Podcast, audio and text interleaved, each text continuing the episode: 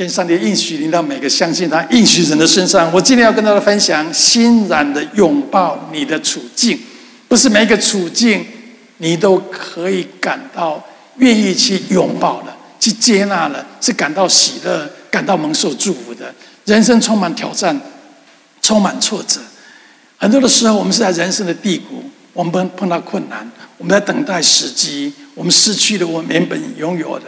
我们的孩子误入歧途，有人背叛我们。人生不永远是在高处的，很多时候人生是在低谷当中的。但是你在低谷当中的心态、你的反应，决定你在低谷里面是蒙受祝福，还是在低谷里面你只是不断的忍受痛苦而已。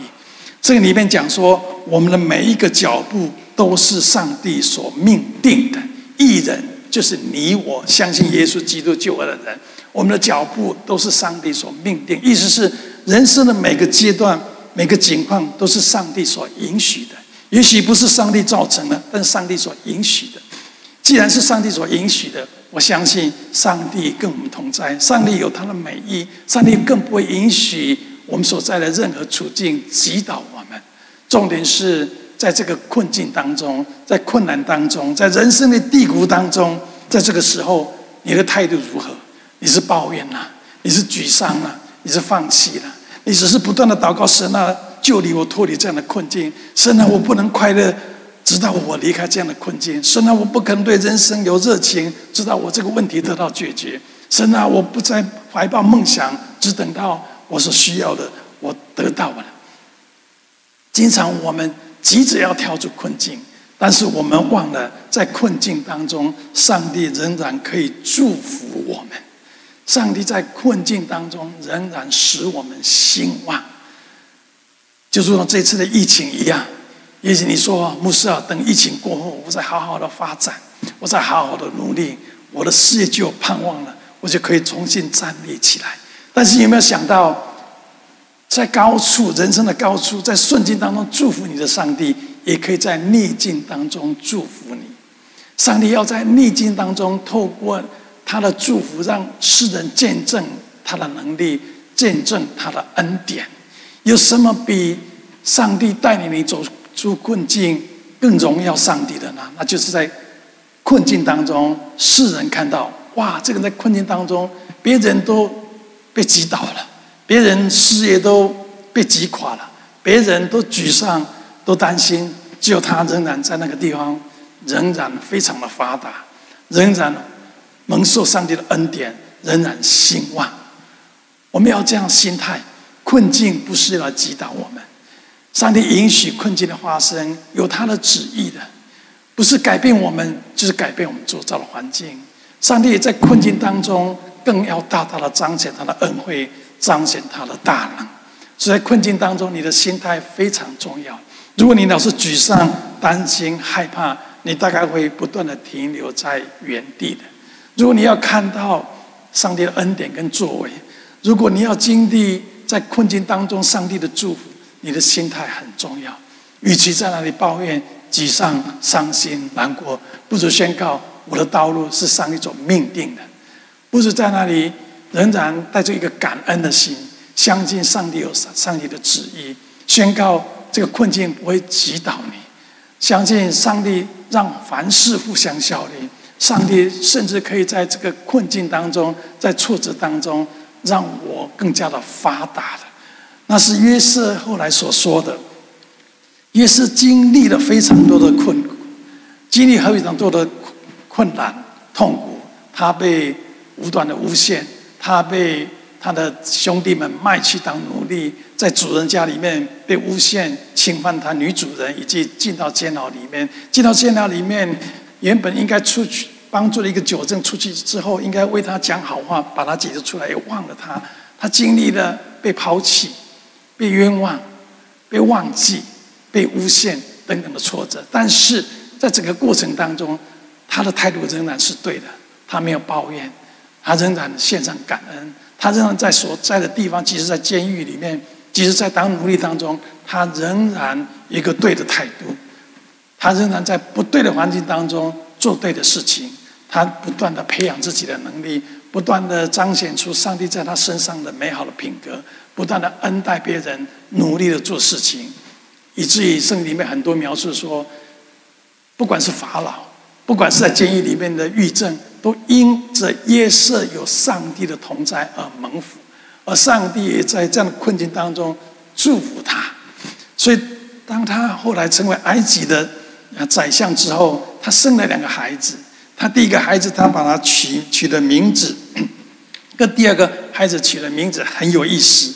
他第一个孩子取的名字叫马拿西，就忘了的意思。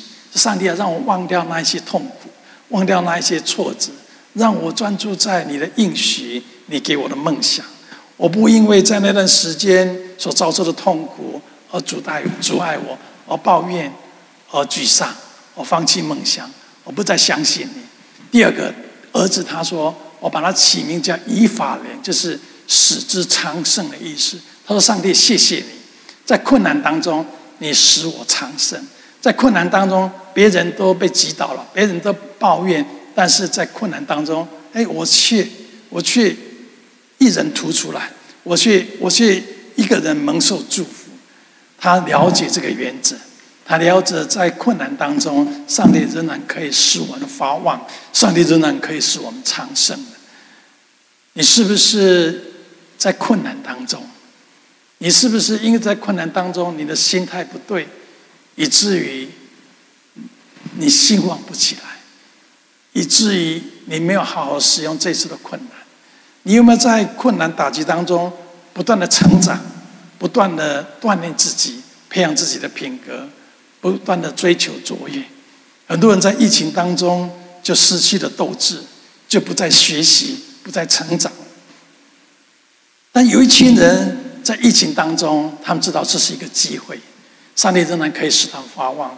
因此，虽然原本拥有的客户、拥有的资源已经不见了，但是他们知道，上帝允许一扇门关了，上帝必定开一条更宽广的道路，所以他没有放弃自己，他不断的。成长，他不断的成进步，他们不断的在专业上不断的长进，以至于这个疫情没有击倒他们，以至于别人看到哇，怎么他不一样呢？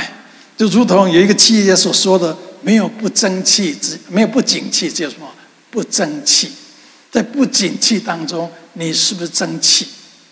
你是不是愿意调整你的脚步，不断的学习？不断的成长，以至于在在患难当中，别人看到的是你跟别人不一样，别人看到是哇，上帝在竟然在他身上有所作为。是的，上帝愿意在困境当中帮助你，使你兴旺。但是你的态度很重要，你的态度很重要。上帝已经做了他该做的部分，但是你的态度很重要。你是不是仍然感恩？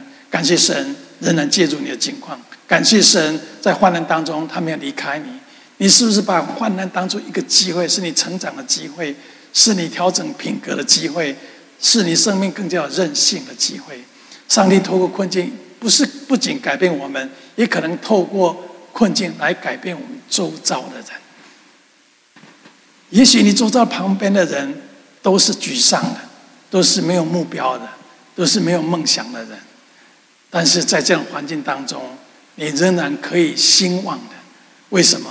因为你也了解上帝的原则，因为你知道上帝在你一生有美好计划，所以不要受旁边的人所影响，特别你所处在的环境旁边都是一些没有目标的人，你更要仰望上帝，你更要知道上帝给你的计划是有盼望的计划。我们不要受环境所影响，环境阻挡不了上帝在我们身上的作为，能够阻挡你前进的是你自己的心态。所以你的思想非常的重要，我们的信仰就是不断的让我们改变我们的思想，以至于我们的行为有所改变。我听过一个一个牧师分享一个信息，他说有一次他到一个大草原去，看一晚一眼看过去都是枯干的那些小草，那些杂草，啊，一眼看过去都是这些杂草。他走着走着走着，哎，突然间看到在非常多的杂草当中。有一颗有一颗小小的花朵绽放在那个地方，他正正纳闷说：为什么所有的草都是杂草，都是干枯的，是黄色的，只有这股这个小小的花朵在那里绽放光芒？这时候突然间，上帝跟他说话，上帝说：“那就是我给我的儿女的计划。虽然旁边的人都没有目标、没有理想、放弃、抱怨、沮丧，但是只要你信靠上帝，你的生命仍然可以兴旺的，你仍然可以领受上帝恩典跟祝福的。也许你所在的环境旁边的人都如同这些杂草一样，不要因此跟他们一样，不要因此认为说那就是你的人生，那就是你的命定的。”要勇敢的相信上帝，勇敢的起来，勇敢的追求梦想，勇敢的不断的成长。你要有这样的信心。我听过一个故事，关于一个在波多黎各长大的小男孩，他们家非常的贫穷，他们从小住在一个非常简陋的铁皮屋里面。我后来才知道，波多波多黎各这个国家是是美国的属地。是美国的属地，是加勒比海里面一个小岛。他们属于美国的，但是是一个自治区。他们很想成为美国的第五十一州。他们投票，经过第四次的公投，有超过一半的人愿意成为美国的第五十一州。但是过程还没有结束，好像联邦还有很多的问题还要得到解决。所以他们是属于美国，他们的人是属于。是美国人，他们拿的护照是美国的护照。一个男孩子出生在那个小岛里面，非常的贫穷，非常的受限制的环境里面。小时候，他需要到工厂去工作。有一次，他到一个旁边废弃的那个高尔夫球场去捡拾，捡拾旁边人家高尔夫球打球的人去那里度假人所丢下那些瓶瓶罐罐，靠那些。他丢弃的瓶罐、空罐子，去买一点钱来生活的。有一次，他在那里捡拾这些破罐的时候，啊，他捡到一个瓶盖，他看到旁边很多人在打高尔夫球，他没有钱可以买球杆，他也没有钱可以买球，他就他就用那个瓶盖假装是球一样，那用一个一个木头制制作的的棍子当做球杆，在那练习挥杆。他每天都不断的在有空的时候就在来练习挥杆。哎，长大之后十几岁的时候，有一个在那边教高尔夫球的教练看到他，哎，这个年轻人这么有兴趣，这么有天分，他就把他带在他的旁边，教教他打打高尔夫球。长大结束啊，成年之后，他当完兵两年之后，他回到原来的地方。当当在那里当做当杆弟啊，帮打高尔夫球的人啊背杆子等等，他仍然不断的学习，不断的努力。他没有从像其他的贫民区出生的人一样，就妄自菲薄，不带着目标，不带着梦想。他仍然在这困境当中不断的成长，不断的努力，不断的精进自己。长话短说，后来这个叫 Chichi Rodriguez 的人，成为美国啊。高尔夫巡回赛里面得到八次冠军得奖的人，他后来成立了一个基金会，帮助年轻人追求梦想、追求目标。他就好像在一群杂草当中唯一兴旺的一朵花，只因为他的心态是对的，他没有抱怨，他没有要自爱自怜，他没有放弃自己。今天我要跟我们每一个人所说说的就是，也许。这次的疫情压抑了你，也许这次疫情让你沮丧，但是我要眺望你的热情，相信上帝仍然可以在不景气当中，让人从你身上看到上帝的恩典，仍然可以让你发旺。我就看到我们很多的弟兄姐妹，他们在疫情当中不仅没有失业没有减少，不仅他们的收入没有减少，他们反而比以前更加的兴旺。因为他们的态度是对的，因为他们仍然相信，在逆境当中，在困难当中，上帝仍然可以让我们发旺的。重点是，你有没有追求成长？你有没有进步？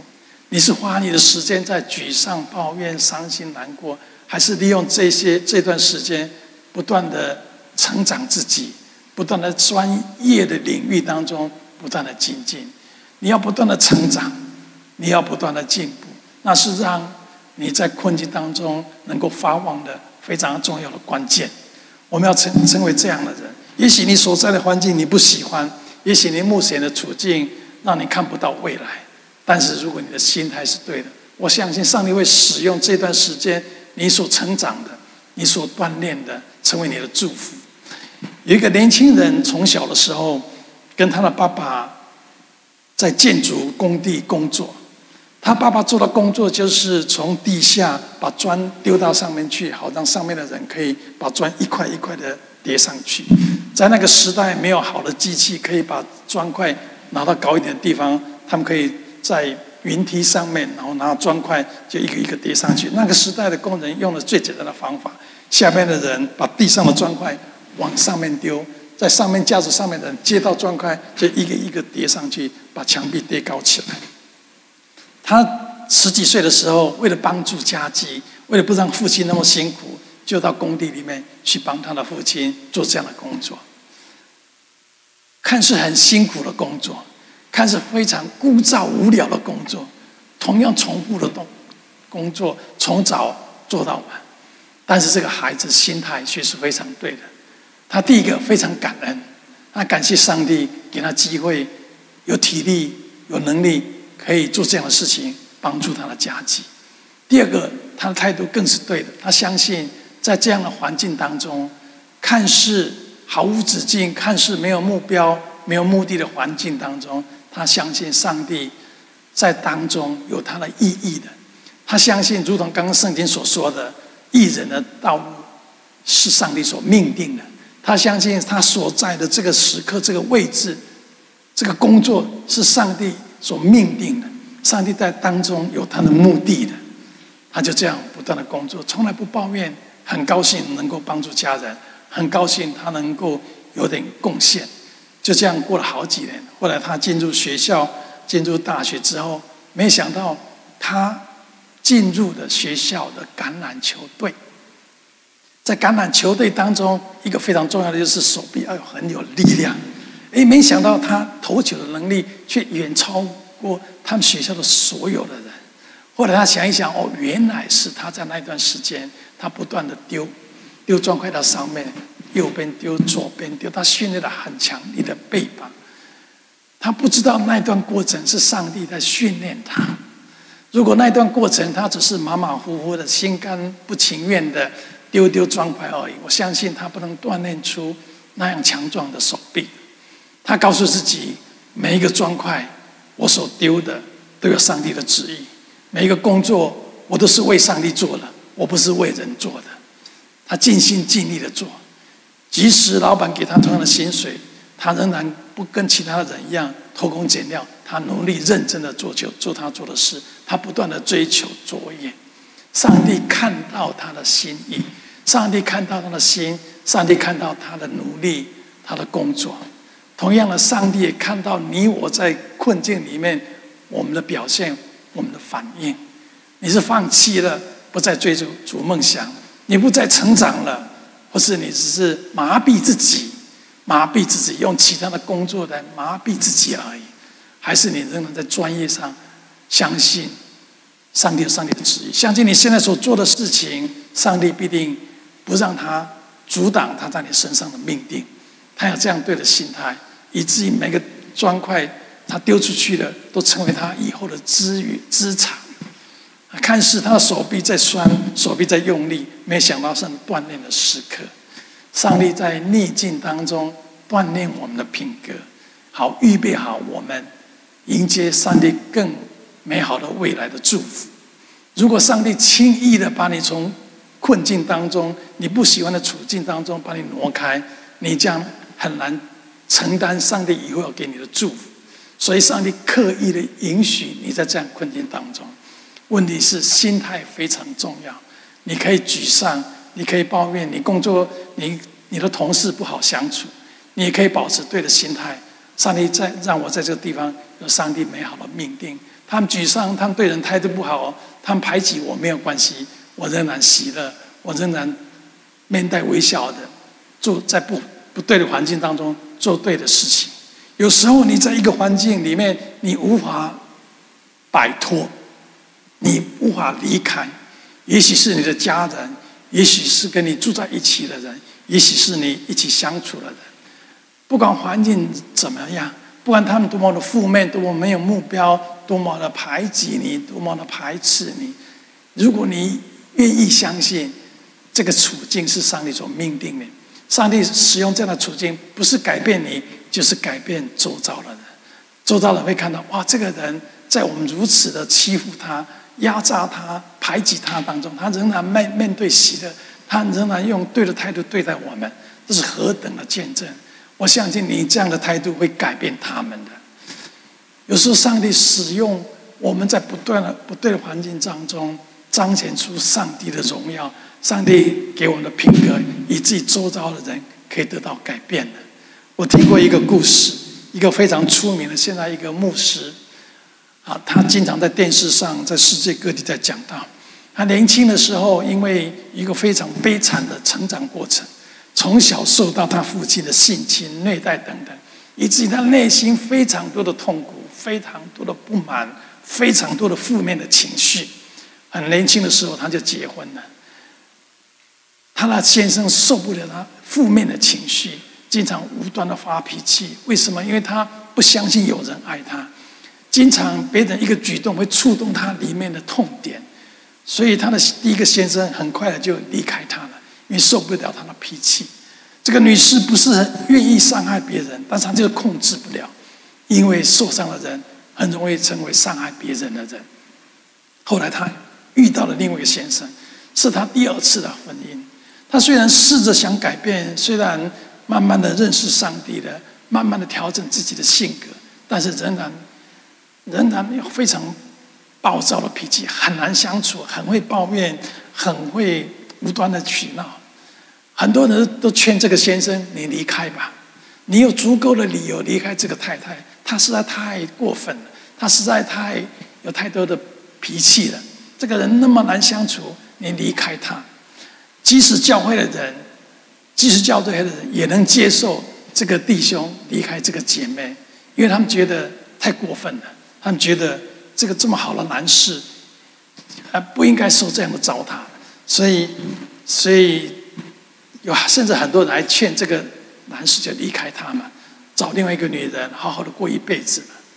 但每一次当这个男士有这个感想法的时候，当别人试着说服他的时候，有个声音告诉他。留在原地，留在原地，接受你的处境。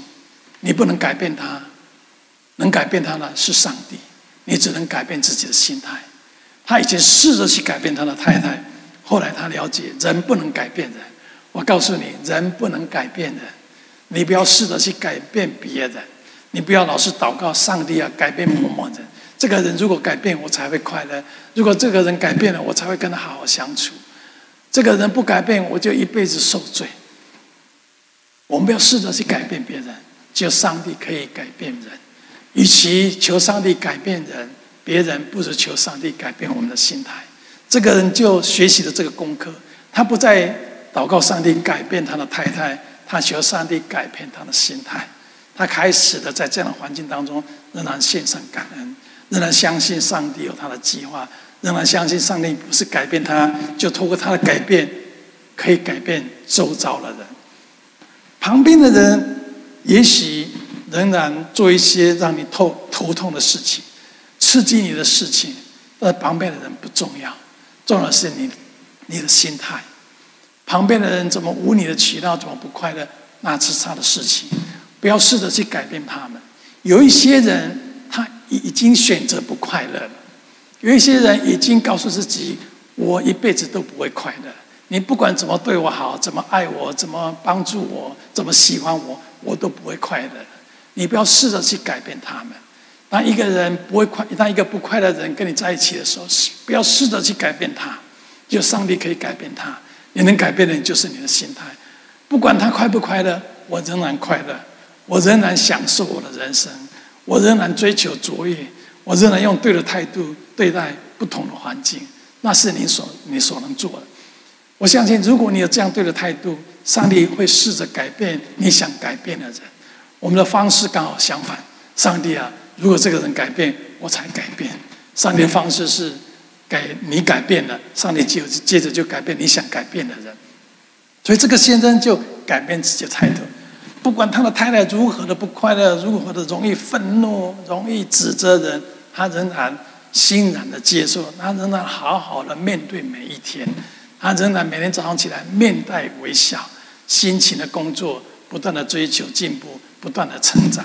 也没有想到，经过了二三十年，他的太太完全改变了，成为世界出名的牧牧者。他的名字叫 Joyce Meyer。他在世界各地分享他的信仰，分享上帝如何透过他先生给他带来医治、带来安慰、带来鼓励、带来恢复。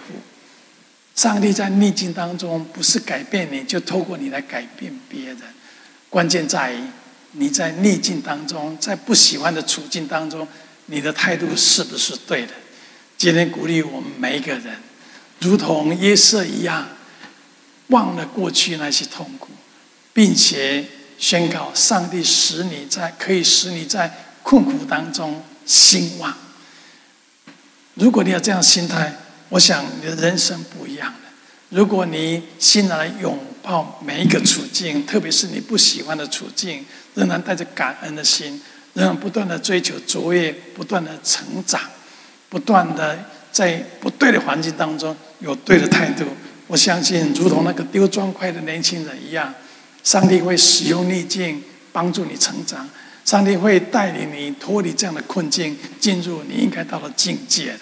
阻挡你前进的不是上帝，阻挡你前进的是你的心态。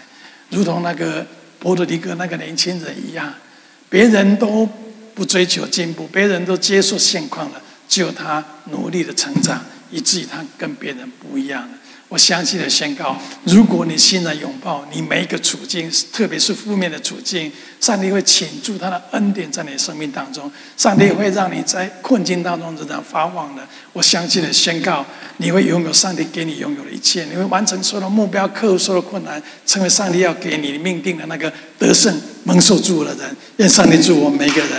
我希望你领受今天的信息。如果你领受今天的信息，你可以默默的说阿门。今天信息是牧上帝透过牧师对我讲的。我从现在开始，我学习欣然拥抱我任何的处境，带着一个感恩喜乐的心来接受所有的挑战。好，最后我们一首诗歌来回应今天的信息。这个诗歌的歌名叫做《眼光》。不管天有多黑，不管夜有多长，只要我们仰望上帝，上帝仍然是我们在困境当中、黑暗当中，仍然可以发望、可以兴盛的。我相信，上帝透过每一次的聚会，在告诉我们他何等的爱，在告诉我们我们人生应该有什么样的思想、什么样的态度、什么样的格局。感谢神，在结束之前，如果你在网络面前，你有感动要来认识这位上帝，你有感动要来接受这位上帝成为你天上的父亲，你生命的救主，你愿意承认他是世上唯一。一的真正的上帝，真正的王，你可以默默的有声无声的跟上帝说：“上帝，我愿意试着来认识你。也许我没有完全的了解，也许我圣经还看得不多，懂得不多，但是我凭着一点点的信心，愿意来认识你。我们的信仰是信心，而不是你看过多少圣经，你了解多少。我们信仰是，我们没有眼见之前，我们就相信，那更可贵。”你还没有经历上帝的恩典作为之前，你就立定心志，跟上帝说：“我愿意来认识你，接受你。”你这样信心更大大的启动上帝的能力。我相信上帝会彰显他自己，他会借助你的人生，让你清楚的知道他是世上唯一的神，唯一的真神。他爱你，他创造你，他在你一生有美好的计划。找一个时间，当我们教会开放的时候，我们一起来，众人一起天使面前来受洗见证。我们成为基督徒的一个荣耀的时刻，在这之前，下个礼拜见面之前，我奉耶稣基督的名祝福所有的人。下个礼拜，我的平安喜乐，上帝恩手扶持你，上帝的恩惠像盾牌一样围绕着你，上帝带领你前面的脚步，上帝用他的爱，那里他的手牵引着你。祝福大家，下个礼拜手上所做的事尽都顺利。我们下个礼拜天再见。